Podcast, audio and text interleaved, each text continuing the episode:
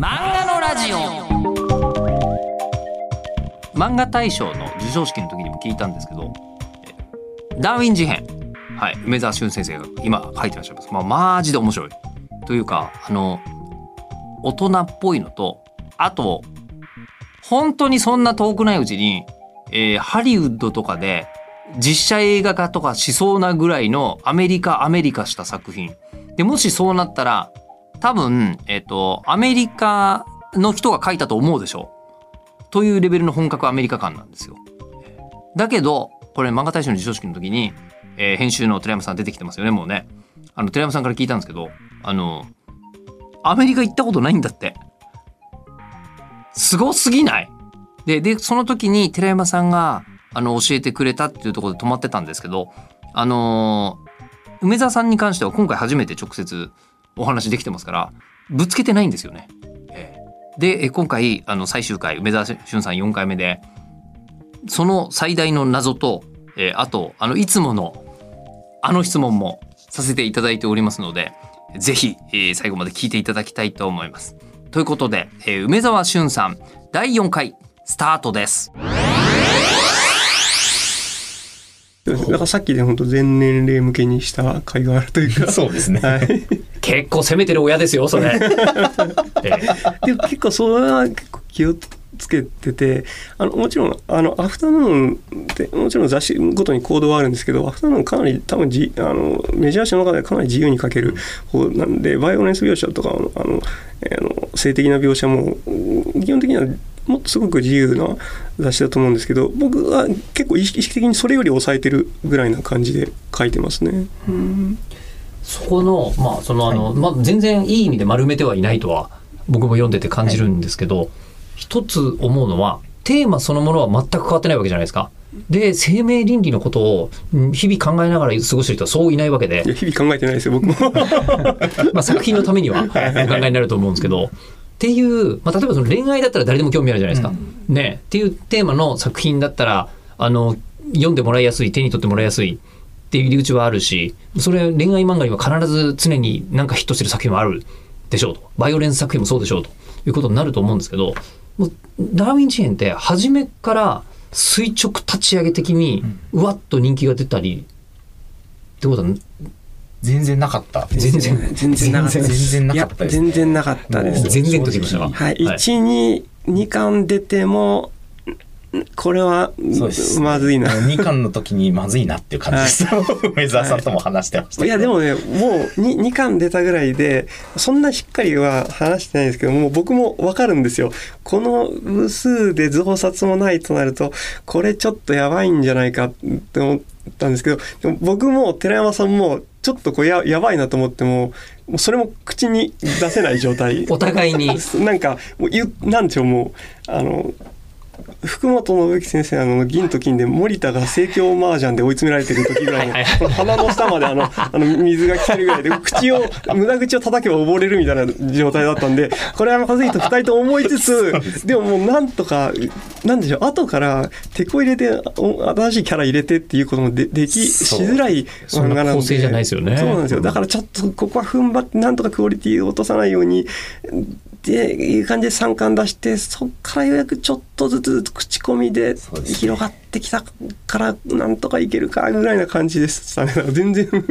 でした。もはうそうですね。本当全然でした。あのはいそのでもそのタイミングで我々漫画大賞あ、はい。をあのダメージ編ですっていうのを発表させていただいているというか、だったんですよ。そうですね。助かりましたはい、助かりましたもう、この作品始まる時から賞を取る以外にルートがないなと思ってたんで。賞を取る以外にルートがない。はい。雲の糸でしたね。はあ、あの一般的な人気を得ろうとするには、ちょっとなんて言うんでしょう、あのこう埋設が足りてるようなポップな作品ではないわけでってことですよね。やっぱり最近の読者傾向が特にそうなんですけどみんな本当には読書体験で外したくないっていう欲求がものすごく強いので、あそうなった時には分かりやすく面白いか誰かが面白いと言ってくれてるか権威が面白いって言ってくれるか、まあ、つまり賞を取れるかっていう感じなんですけどこの作品の場合は賞を取りに行くしかないなともう。中身は面白いはずだからそれをなんとか面白いですって言う以外にない。見つけてもらうまでは踏ん張るしかないと思ってたんで。厳しかったですねいや最初は大変でしたけどまああの時に編集長がもうちょい粘っていいよって言ってくれたのでかかったですね。助助かられました。本当あギリギリです。本当に。でもこうあのそのなんですか外したくないっていうののあの対局にいる人たちが何でもいいから新しいやつをくれって思っている漫画大賞の選考員にめっちゃ刺さったわ当にありがとうござけですいます。ええ。事実いや面白かったんですよ。こういうのっていうあのなんか今までのマーケティングでよくできてるなっていう作品は、もう漫画大賞の選考員の人たちもいっぱい読んでいるので、まあ面白いし好みとかはあるけどまあマーケティングに対してダメージはおそらくマーケティングは一切関係ないはいそうですね。ええっていうところでみんながうわってやられてしまって面白いってなったんですけどこれはあのー我々としては面白い作品が途中で終わるのが一番悔しいっていうのも思想としてあって、はい。ええ。つそれで続くことになったんだったらよかったです。いやもうそれがもう大きな後押しになったのは間違いないです、ね。僕としてもねこの話書いててもう途中で打ち切りになるとかなりしんどい。これでも途中でダ ダメージがでかい。そうです。そうですよね。だってももっと巨大な構想がもそうなんですよ。ね、ぜ全部もう途中でシャットダウンされちゃうとしんどいからもう本当毎回なんとか もうい打ち切りに最後まで書けるぐらいまでにはちょっと打ち切りなならないでくれってあの思いで書いてましたね。これその構想の話なんですけどはい。あのアニメーションで言うとシリーズ構成っていう脚本家の方がはい。いて例えば十何話とかのあの全体はこうしましょうっていうのを考える方がいるのに対してじゃあ2話はこの人3話はこの人みたいので脚本を書き分けていったりとかなさるじゃないですか。で、えっと、今まであのこう短編をたくさん書いてらっしゃるというのは言ってしまうと格話脚本をうんもう無駄なく書くということに関してもうもう大変な技術の蓄積を梅沢さんがお持ちだったわけじゃないですか。でも今回シリーズ構成と言えるような大きな脚本は初めてなわけですよね。うんこれはもう取り組むとやっぱりすごい苦労されたわけですかそうですねやっぱははじそのストーリー漫画なんでやっぱ引きが一番大事になってくるんですよね短編と違うのは。だ引きどうやすればあの読者の興味がより引けるかっていうのはなかなか僕も最初わからないんでその辺でかなり寺山さんと結構いろいろ打ち合わせして最そうですね一巻のあたりは本当どどうすれば次ひ引っ張れるか読者の興味を引けるかっていうのを結構試行錯誤しながらやってた感じですね。そうですね。もうどんまあなアドバイスをなさった基本的にその眉輪の引きもそうですしで今もそうですけどその単行本の最後のエピソードでどこを持ってくるかっていうのは、もう毎回梅沢さんとはもう決めてね。あのあそこまでは行きたいですねうんみたいな話は決めていますね。で一巻の時は特に、まあ、一巻ってやっぱ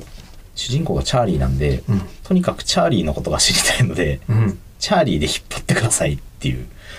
のをお願いしたのはなんか覚えてますね。そういうお題の出し方なんですね。引き方はいろいろあるけれど、うんあの何にまつわる物事で引っ張ってほしいかとはい、いうのは明白にディレクションというか、そうですね。だからテーマがどうこうって多分一家の時点でまだちょっとよくわからないぐらいだと思うんですよね。もうそうするとやっぱキャラクターがどうなるだろうっていうことにフォーカスした方が多分普通の読者入りやすいんじゃないかなっていうのはありますね。でじゃあその引きというのがあの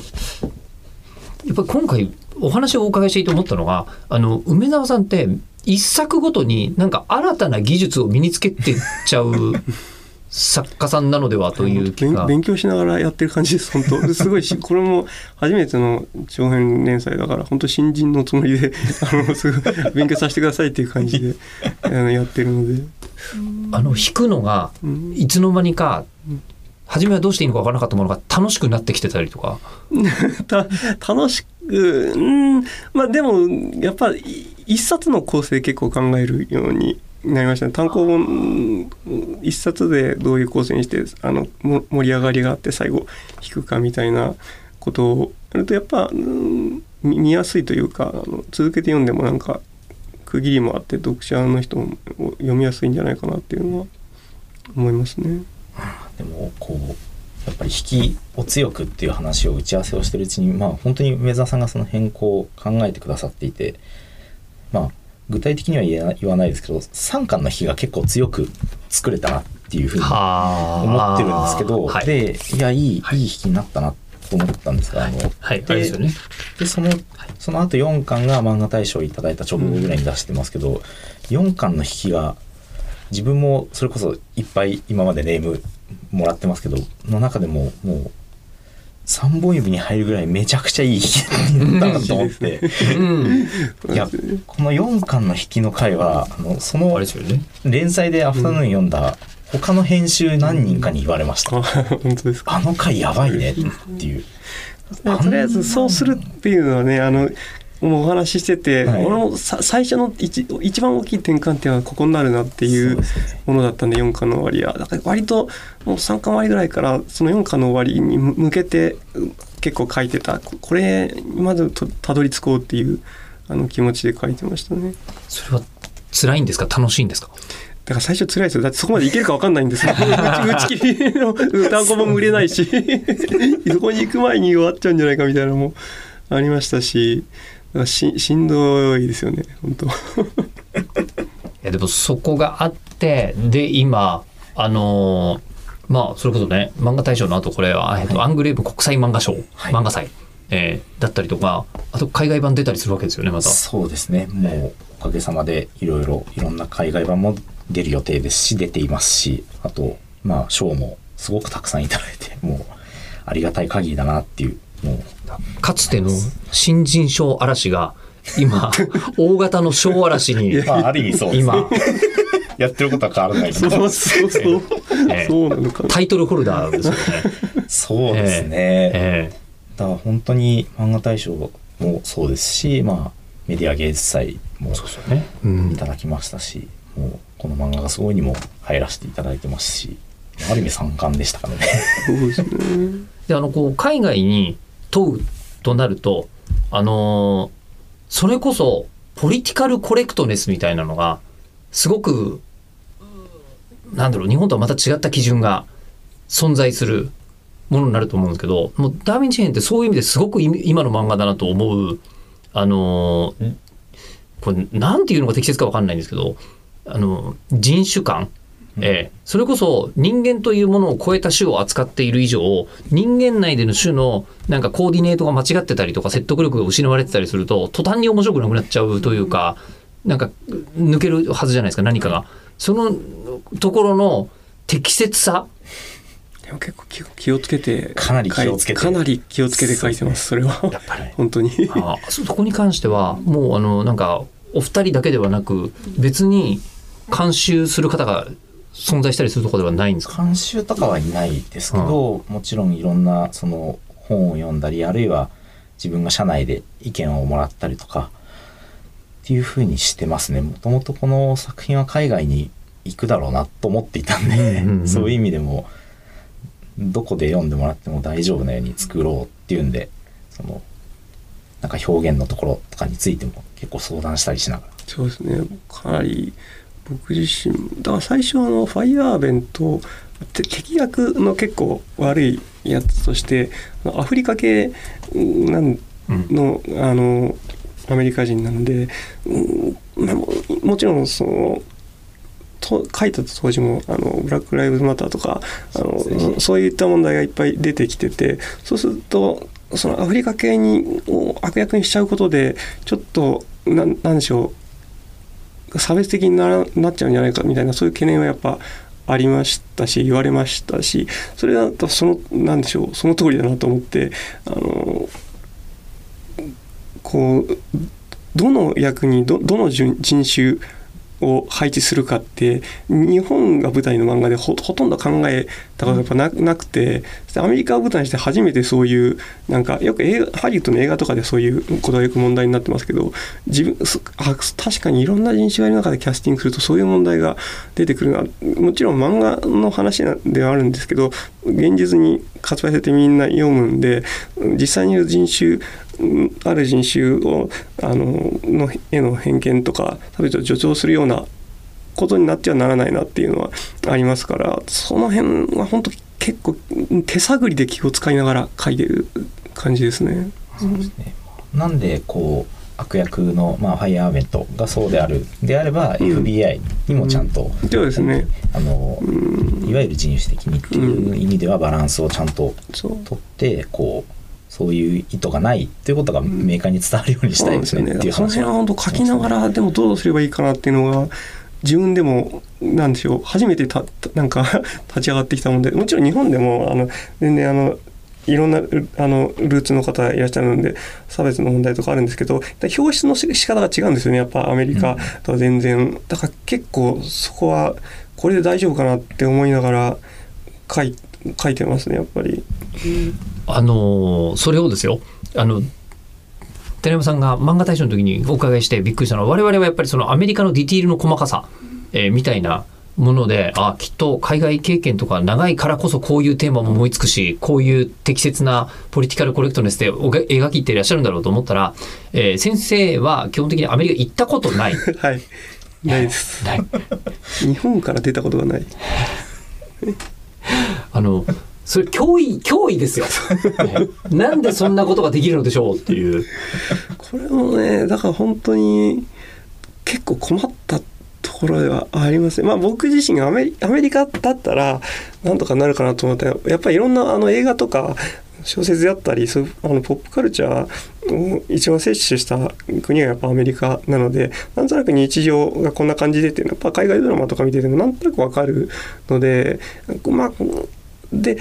このダーウィン事変っていうものも特にアメリカの、まあ、最初あのミの田舎が舞台になってますけど特にその地域ならではでないと書けないことを書くわけじゃなくて割ともっと普遍的なあのテーマっていうかどの国でもいい話をこうやるのでそんなになんか精通してなくても大丈夫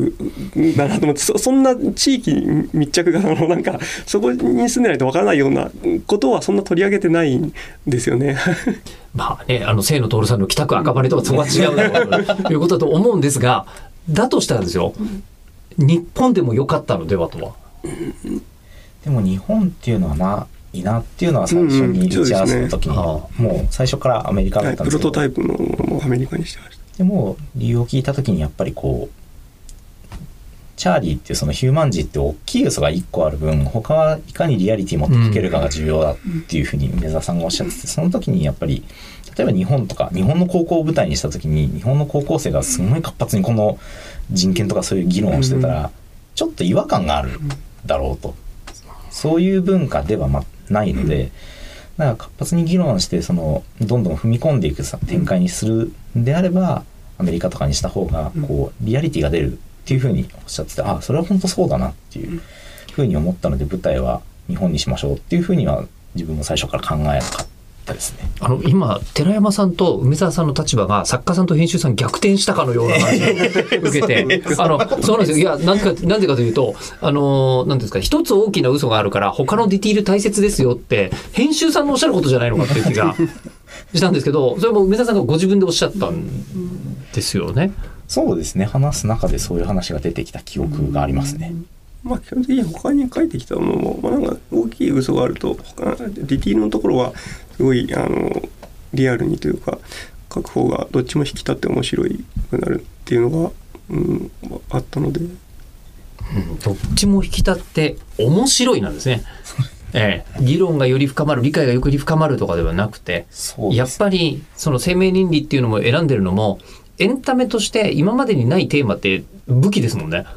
そうですね。間違いなく。やっぱりなんかこれは自分の編集的なこう癖というかスタンスというかだと思うんですけど今までないものが一番上がるのでうん。編集していて、やっぱりこうこういうのが受けるなとかはあんま考えてなくてないものをどんだけ受けさせるかの方がワクワクするので、そういう意味ではダーウィン事変は最初から書きたいものがこう明快に今までない形であったのがすごく刺さってまあそういう意味で担当したいなと思ったっていう感じでしたね。で今そのダーウィン事変書きたいものとしてなお書いていらっしゃる最中だと思うんですけど、はいこういうことがあると、まあ、つまりもうこの言い方を勝手にしてしまっては失礼かもしれませんが成功した連載をお持ちだとすると次またやってみたいとか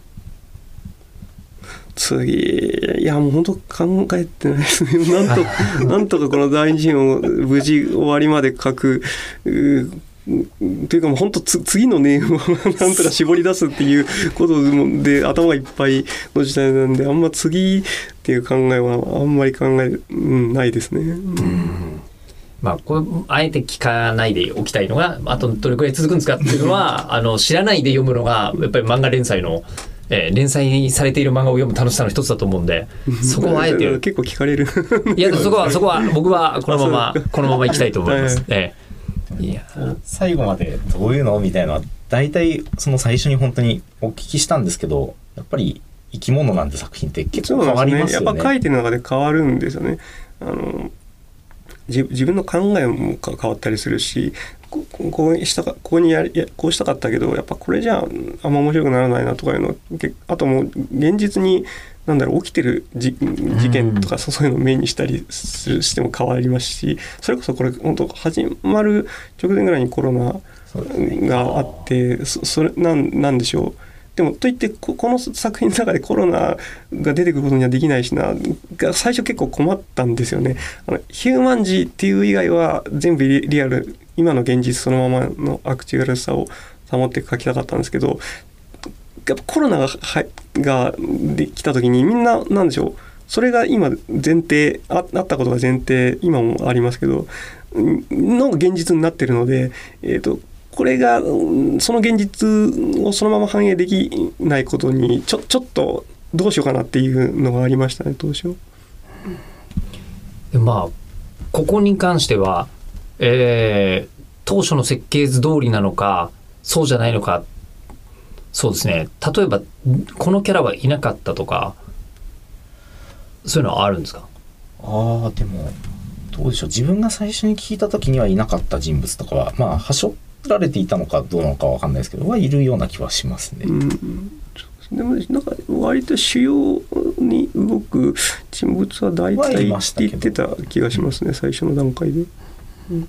セリフが変わってきたりとかは？あもちろんあとそのそ細かいセリフまで全部決めてるわけではないので、え はい。うん、でもなんかここでなんか言わせたいなと思ってるのをと使ったりっていうのはありますけどだそういう一個一個のセリフみたいな本当ラライブ感というかあのその時にネームを書いてあの毎月出してなんとか出してるっていう感じなんです。そういう意味ではそこの辺は即興で書いてるところも結構あると思います。まあそうですよね。登場人物たちはもう台本もらって喋ってるわけじゃなくて、うん。その場で動いて考えて、うんね。みんな喋ってるわけですもんね。ここであのいつものご質問をしたいと思うんですが、えっと、漫画家さんにお伺いすると、えー漫画家さんのお仕事のどの段階の作業が一番お好きですかというのが人によってバラバラ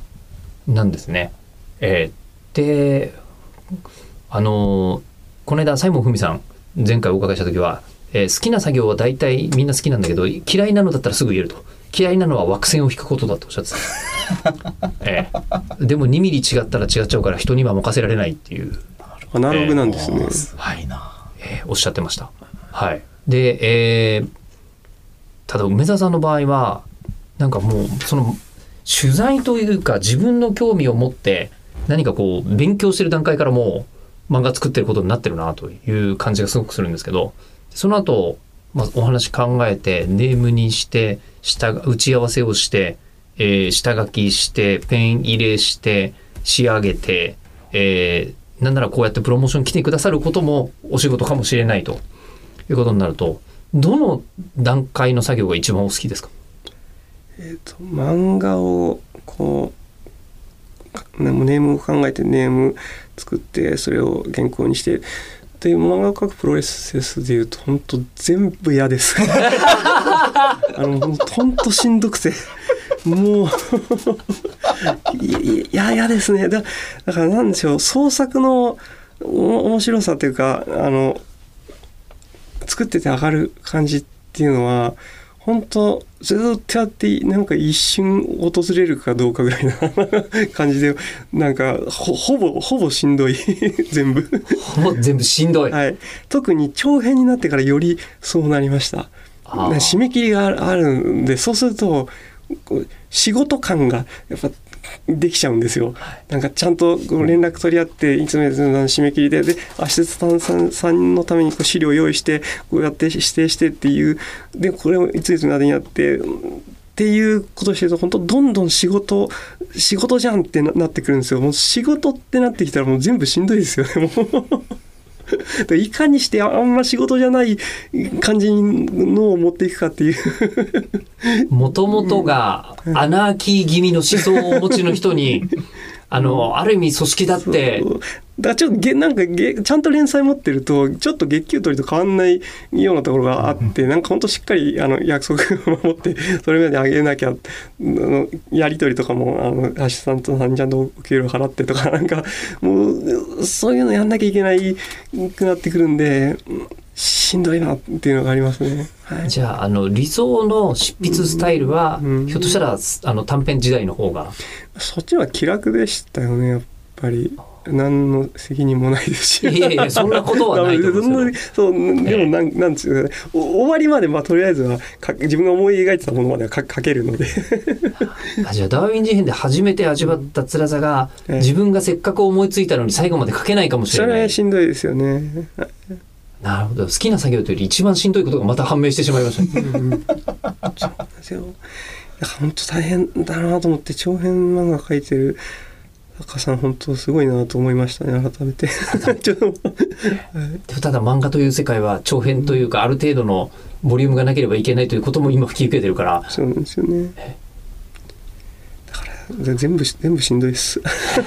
たまになんか書いてて今面白いなっていう上がる瞬間はあるにはあるんですけど本当に本当1分くらいしかないんじゃないですかね。1分一月にはい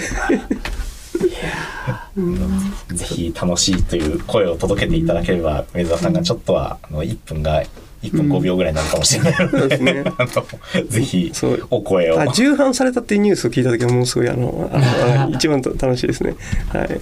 ああのただ僕は読む側として、えーダーウィン事変は絶対途中で終わってほしくないんで、えーあのもちろんですけどこれからもあの買い続けますし、えー必ず最後まで書いていただきたいとそうですね。うんなあの死んだりしないように。そうです。ね本当そうです、はい。本当そうです。まずはお体をお大事に。そうです。ねはい。ということで、えー今回あの寺山さんにも入っていただいちゃいましたけれども、えー今回お越しいただいたのは梅沢俊先生どうもありがとうございました。どうもありがとうございましありがとうござたい。ました。全く全てのプロセスがしんどいっていうのは初めて聞いたかもしれないがなんて言うんだろうねあのー梅沢俊さんの本質的なアナーキーさがそこに現れている感じはしますね。という梅沢俊先生でございましたが、えー本当になんか今訳してるんでしょ？海外向けにダーウィン事変で出版したりしてるというので、えー当然訳してくれる人が、え各国ごとにいらっしゃるそうなんですがアメリカの担当の方が梅沢先生はアメリカに何年住んでたんですか？っていうふうに、えー聞かれたと。ねええーいうぐらいに漫画家さんの想像力ってすごいよね。